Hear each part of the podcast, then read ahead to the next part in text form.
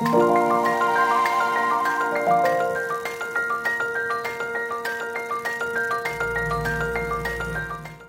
欢迎收听《痛痛飞走了》，用声音解决你的身心痛点。我是巧兰，我是于婷。国内发生了本土疫情哦，宣布三级警戒已经满一个月，而且最近指挥中心也宣布将警戒延长到七月十二号。痛痛飞走了这段期间推出新冠即时报特别系列，希望用短短时间把专家带到听众耳边，分享最新的疫情消息。而最近的医药记者毫无疑问还是在持续锁定新冠疫情消息。先前因为确诊个案大量增加，对于各个医院造成很大的负担。指挥中心调度病床物资，一直到最近各医院的量能才稍微的能够喘口气。然后这段期间，其实还有很多一些消息，像是艺人家长节捐赠救命神器啊，那个高流量氧气鼻导管全配系统。那指挥中心也专案进口了单株抗体药物来治疗病患。对，其实说到新冠肺炎的治疗，目前各国都还在探索说有哪些更好的方式。那其实从疫情最初传出的奎宁，到后来的瑞德西韦。可以说目前还没有找到更好或是最好的药物。那其实，在中医方面也有针对新冠肺炎的药物去研究。那后来其实也有找到可以和目前临床治疗互相辅助的方式。所以呢，我们今天就请到中医师周宗汉来和大家分享。周医师好，Hello，各位听众观众朋友们，大家好，我是周宗汉周医师。周医师好。那其实我们要谈那个中医的新冠治疗新冠肺炎呢，其实不能不提到国家中医药研究所研发的清冠一号。他先前已经获得了卫福部的紧急使用授权，在三种跟中融进行的临床研究发现，这样的治疗可以缓解发烧以及稳定心肺功能，降低住院的天数。那以前就是我们以前就是解隔离标准比较严格的时候，那时候是要三彩阴嘛。那他是说它可以缩短三彩阴的天数约九天，当然现在这个解隔离标准到了这这个时间点已经它已经有更改了，但是当在当时的时候，其实它算是一个蛮明显的成效。嗯，那其实像讲到清冠一号啊，它其实是一个浓缩制剂。那它处方的成分其实有什么鱼腥草啊、北板蓝根、那桑叶、薄荷之类的十种中药材。那这边其实想请教周医师，这些药材它其实特别分别是有什么效用？那它其实是参考什么古方啊去设计的？那它是不是说其实比较适合用在无症状的带源者或是初发作的那些症状者身上呢？其实清冠一号这个东西呀，它是一个把中药当西药用的一个状况。也就是说，其实其实，在中医来讲的话，最主要来讲话还是以辨证论治为主。但是因为现在的一个疫情，我们需要一个专一的处方哦，所以在诶中国国家研究院，他们就发展了一个叫做清冠一号的一个处方。那其实它我看这个处方的一个方解啊，比较像是我们中医常使用的金防败毒散。那金常派毒散其实它是从我们清朝的明清朝时的时候那吴又可的瘟疫论出来的，也就是说，它这种其实在呃治疗金防败用金防败毒散，我们常来治疗风寒湿的外感。那中医其实讲求很辨证论治，是借由每个人的一个症状发展而发展出来的一个用药。里面我稍微看了一下，呃，清冠一号方里面的一个成分来讲，它其实有呃，主要来讲的话，它有辛散解表的荆芥、防风、薄荷跟桑叶。那第二个就是宣肺解毒的黄芩、板蓝根、鱼腥草，然后再来就是排痰的宽胸却肺的瓜蒌仁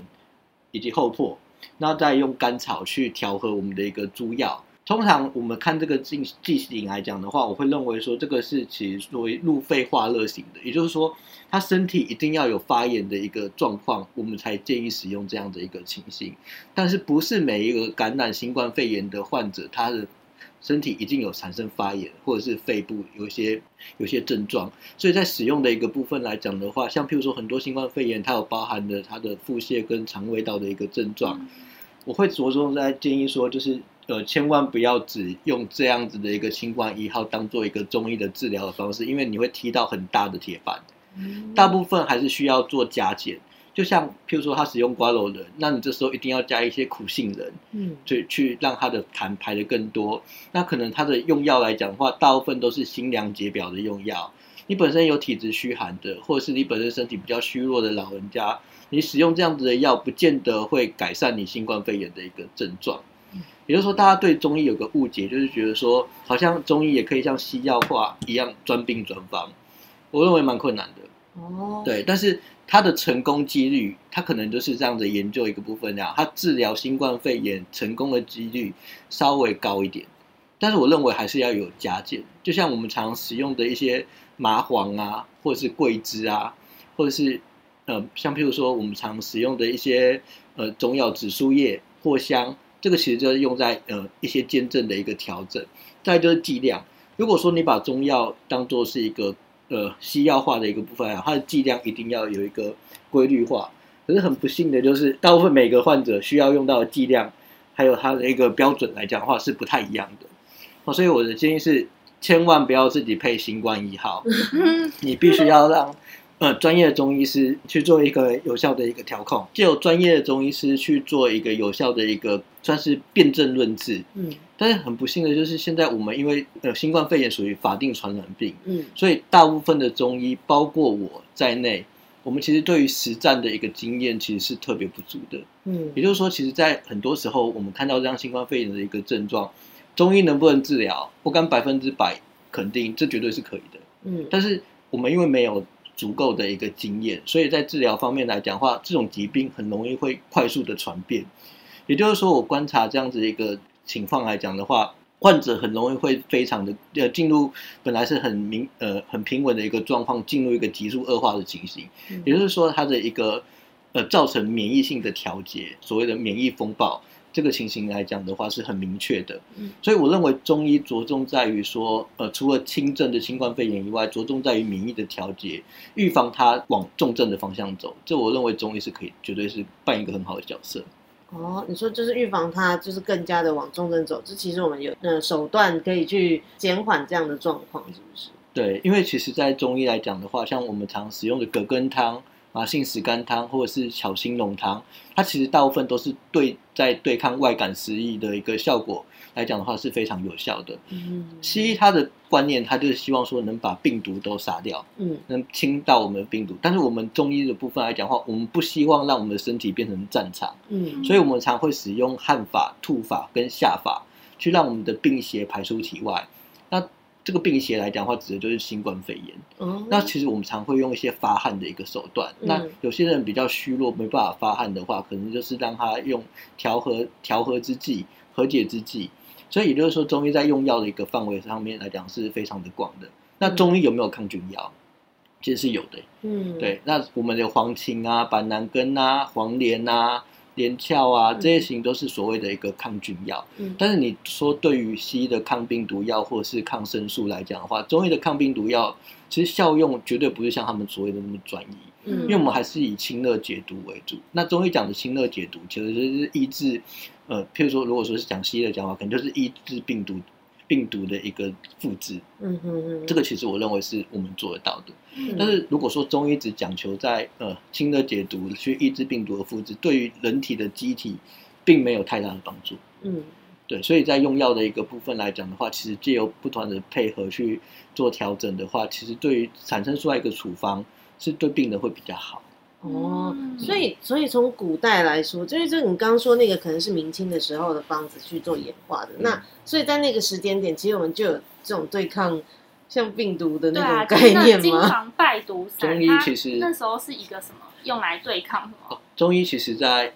在通常在汉朝的时候，就是有一个张仲景，他是发展一个叫《伤寒论》，嗯从那时候他就已经开始有对抗外感食疫的一个一个很好的一个方式跟观念。嗯所以我们在治疗所谓的呃所谓的外感毒性，像我们现在来讲的话，呃，新冠肺炎我们视为是一个外感疾病。嗯对这种外感疾病来讲的话，其实就有中医的一个方式，常历历代代我们经过很多的经验，然后一直发展到明清的温病学。嗯呃，对于他们的一个治疗方式，呃，在治疗部分来讲的话，有不同的一个概念。那像其实那个我们都知道，其实前阵子有一个艺人陈零九，嗯他就是确诊之后，他有在网络上分享一些自己可能身体的状况。嗯那后来呢，其实，在康复之后，他其实有讲到说自己使用过清冠一号，其实让大家就是更知道了这个药方。但其实现在台湾的药局甚至中药行其实很多。那从以前到现在，很多民众都会有一个观念，就是很喜欢自己去抓药。那其实其实也不是这么适当，就像刚刚周医师有讲到的，其实我自己很多朋友，他们也听到就是一些清冠一号的可能相关的报道，观念会想说，是不是可以拿来我抓了就吃了，可以做预防吗？嗯或者是说，呃，是不是我可以自己抓来吃这样？如果说拿来预防这件事情，是不是其实不太适当？这个绝对是不是正确的？刚刚讲的这些用药都属于属于辛辛凉解表、清热解毒的。嗯那假设你的身体是属于虚寒型的，或者你本身妇科容易痛经的，其实你是拿来做预防。你现在没有这个疾病，可是去吃这个用药，反而会让你的身体有所损害。哦，会有哪一些影响？如果以像譬如说，你本身来讲的话，你是虚寒体质的话，你吃那么清凉发散的用药，你很容易会感觉到疲劳，嗯那你有可能会感觉到心悸。嗯对，那本身也很会有一直腹泻或者是觉得胃寒的一个情形。对，其实，在用药的一个部分来讲的话，在体质学来讲的话，我们中医其实不太希望说可以一个专病专方去治疗某一个疾病。嗯中医看的是人，不是看疾病。可是，但是没办法，因为我们必须要走出国际，嗯我们必须要借由一个制剂来讲的话，可以广泛的一个使用，所以慢慢的中药西药化，它在大陆也是一个趋势。嗯，对，因为希望能让有一个统一标准，嗯。这也是中医最让人诟病的地方，就是哎，奇怪，为什么每个人开的药都不太一样？那每个人的标准都不一样，诊断码也不一样，嗯。那你的诊断的一个 standard 在哪边？嗯。这个其实我以前是属于西医体系的，我一直刚开始我也没办法接受。嗯。可是到现在来讲的话，其实我非常能接受这样子的观念，来自于说，其实我们要了解到中医其实看的是人的体质，嗯。你应该是借由调节免疫跟预防外感或者是改善外感的一个状况，来改善我们现在身体所产生的不适症状，嗯而不是说你一直拿一个中药西药化的东西，一一看到哎，我感觉好像要保养一下，然后就吃。嗯记得中药也是药，它不是拿来保养的，嗯哦它是拿来治疗的。嗯哦，不要以为说中药吃了没什么害处，其实有很多时候你不对的体质吃到不对的中药，你反而会让你的状况更加恶化，你的免疫力低下，你到时候感染到新冠肺炎的一个状况可能会更严重。嗯不过这样按照这样周医师说起来，其实我们如果说真的是确诊新冠的人，他要使用到中医的治疗，可能还是等当你被收治到可能大医院的时候，是不是看有中医科可以去做协助的治疗的情情况才会用到啊？我们现在有所谓的视讯理视讯诊疗，嗯所以其实我们现在同业里面也有不少治疗那个新冠肺炎的一个案例，嗯其实都还蛮成功的。那当然，大部分来讲的话，以轻症为主，哦。因为我们希望能减轻重症进入医院的一个负担，所以中医在这个时候扮演着非常重要的角色。了解，所以是说，像是他们在集中检疫所或者是在居家还没有，就是可能他们轻症还没有到医院的时候，或者是他已经脱离重症，已经脱离呼吸器的时候，嗯这时候用中药效果会非常好。那这时候我们嗯。中医的诊所就有推出一个叫视讯诊疗的一个服务，嗯，然后我们先由借由中医的望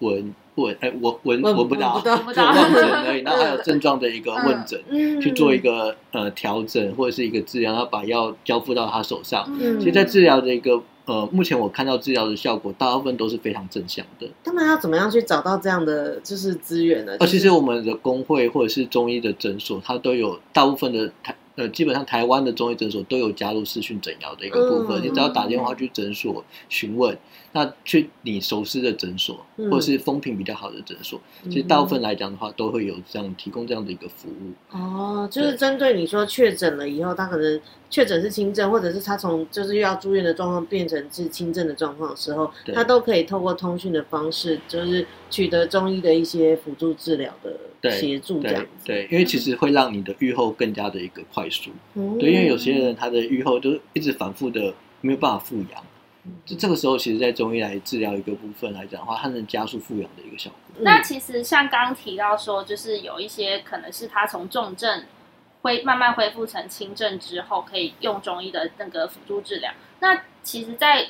新冠肺炎感染之后，康复后其实也会有一些后遗症，除了肺部的，其实也好像有听说有一些失眠上的问题，其实这些也是由中医可以就是协助改善的。其实新冠肺炎它是一个病毒，嗯它把它取名成肺炎，不代表它是攻击肺部，嗯它有时候它攻击脑部，或攻击肠道，或攻击心脏，或甚至攻击你的肌肉组织，或者攻击你的免疫系统，造成免疫风暴。所以我认为，其实这样子的一个新冠肺炎的一个名称，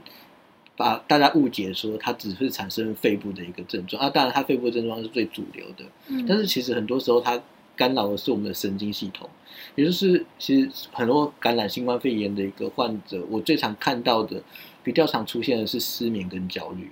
第一个，你在这段时间的一个治疗，你被隔离，那你有一些很懊悔的一个状况，说为什么会被感染的一个情形，会造成你的心情的一个调整上来讲的话很难适应。第二个产生的一个结果就是很多很多新冠肺炎康复的一个患者都会产生失眠。这个失眠来讲的话，其实也不知道，也不是说担心疫情的一个状况，就是他的不自主就突然就是怎么怎么样都睡不着。这个其实就是很明显的，就是新冠肺炎它有影响到我们的神经的一个调节，造成我们交感神经过度亢奋。那其实这个部分来讲的话，也非常的一个一个是主流。那再来就是呃比较常看到的是疲劳，嗯这种疲劳这种疲劳的一个状况，在因为现在可能你在医院里面用了很多抗生素，或者是用了很多发像抗消炎用药，你的元气一直迟迟没有办法复原。嗯啊，再来就是卧床，因为那时候可能如果你有重症的一个情况来讲的话，你的关节、筋骨都很容易会有酸痛的一个情形，那可能四肢来讲的话会略显无力。嗯那其实这个在后续的一个辅助治疗上面，中医也是都可以帮得上忙。嗯嗯嗯嗯，了解哦。其实在这段期间，我们就是受到疫情影响啊，生活其实都出现了很重大的变化，特别是不太能出门。像之前都觉得啊，疫情不都是在国外啊比较严重啊，嗯台湾这边好像还好，但现在变成是说大家的生活都受到影响。像周医师，你自己日常生活有没有一些变化，或者是你看诊有没有被啊，我影响？哦，看诊的部分来讲的话，其实门诊量掉的非常多。嗯嗯基本上主要是新北、台北市的门诊，大概掉个七成八成是很合理的。嗯，因为毕竟大家也不敢出来。那老实说，医生会不会怕？医生当然会怕。你觉得医生不会怕吗？嗯对啊，我们也很怕一个确诊进来，然后我们没有我们没有足够的一个防护装备，嗯然后造成我们的一个人身上的一个损害。所以其实这个部分来讲的话，对于我们生活或者是我们的一个在呃治疗的一个一个经营上面来讲的话，当然每各行各业一定都受到了非常大的影响。嗯对啊，这个是每个人都没有办法置身其外的。真的真的，因为像我自己就觉得每天都不能运动，什么不能出去运动干嘛？其实就是待待在家里，好像一直就是一直吃，不然就躺着，不然就是坐着。所以说，其实很多人在里面，呃，在这一段疫情防疫期间，因为像尤其现在三级又延长到七月十二号，嗯那很多可能真的得只能在家的那一些，他们这样吃啊干嘛的，没有办法运动，对身体会渐渐也会造成一些负担。那其实周医师有没有建议说，其实宅在家里工作，在中医上可能我们有一些注意的地方，或是我们日常可以做到一些什么来维持可能身体的肥胖程度，不要加速这么快。建议还是要规律的作息，就像大家都在家里就是居家办公嘛，嗯常常会睡很晚，然后或者是晚很晚睡，嗯其实就会造成一个肥胖的一个主因。那你在家里一直吃，这是没办法嘛，因为家里没事做只能吃而已。对那麻烦你多做一些伸展运动好吗？伸展运动，那或者是你就打开社群平台上面，如果说有人在做仰卧起坐或者是瑜伽体操，你就铺个瑜伽垫，跟着他一起做。嗯其实多多少少有活动的一个效果，因为这段时间还是避免外出了。嗯因为常看到有些人戴个口罩在外面跑步，其实有时候我认为不是这么都觉得他。们很厉害耶。我是觉得不合适，因为嗯这段时间来讲，大家就不要再出来了，好吗？嗯对，因为其实我们就希望说这种三级警戒赶快结束，嗯但是我们都就需要大家自律嘛。那你觉得说、啊，蛮我我跑出来好像不会有什么样的一个影响，口罩就好，或者会有戴口罩比较安全什么的。可是其实你边戴口罩边运动，其实你一直不断的吐出你的二氧化碳，然后一样吸入你自己的二氧化碳，对你的心肺循环是不好的。哦，也就是说你，嗯你我们最重要的就是慢跑，是要嗯提升我们的一个心肺循环，嗯我们要有很好的氧气跟二氧化碳的一个交换。嗯试想你戴个口罩，你呼出去的二氧化碳一直在你的口嘴巴旁边，你又吸进去了，你觉得这个？你觉得这个心肺循环是不是还好的？我认为不见得。你试试看，你跑一下，你应该很快就喘了。我会觉得很喘。你会你会比之前你会比之前来的很快就喘，代表说这个方式来讲是一个耗气的一个运动。嗯，哦，所以跑步不要戴口罩。可是你现在你不能不戴口罩，所以不要出去外面跑步好吗？说真的，我觉得戴着口罩，我连讲话都觉得比较比较对啊，就像我们现在戴着口罩，啊我都快晕倒。对，然后像在指挥中心记者会啊，那边举手提问，然后你戴着口罩的时候，其实讲话都 会话特别喘，气，就觉得就是哎，这怎么提问的人都这么喘？因为戴口罩讲话很容易打结，你知道吗？像我这次嗯 NG 那么多次，纯粹就是我们三个都戴口罩，然后脑子有点问题，你知道吗？因为一直在吸自己的太闷了，二氧化碳。太闷了。对啊，今天真的很谢谢这个周医师的分享啊！那我们的痛痛飞走了，新冠即时报也在这边告一段落。那如果喜欢我们的 podcast，就赶快追踪痛痛飞走了。在各收听平台按下订阅跟评分，另外也可以追踪我们的 IG Pan Pan Fly Away，都会不定期更新节目相关资讯。痛痛飞走了，我是巧兰我，是于婷，我们下次见，拜拜拜拜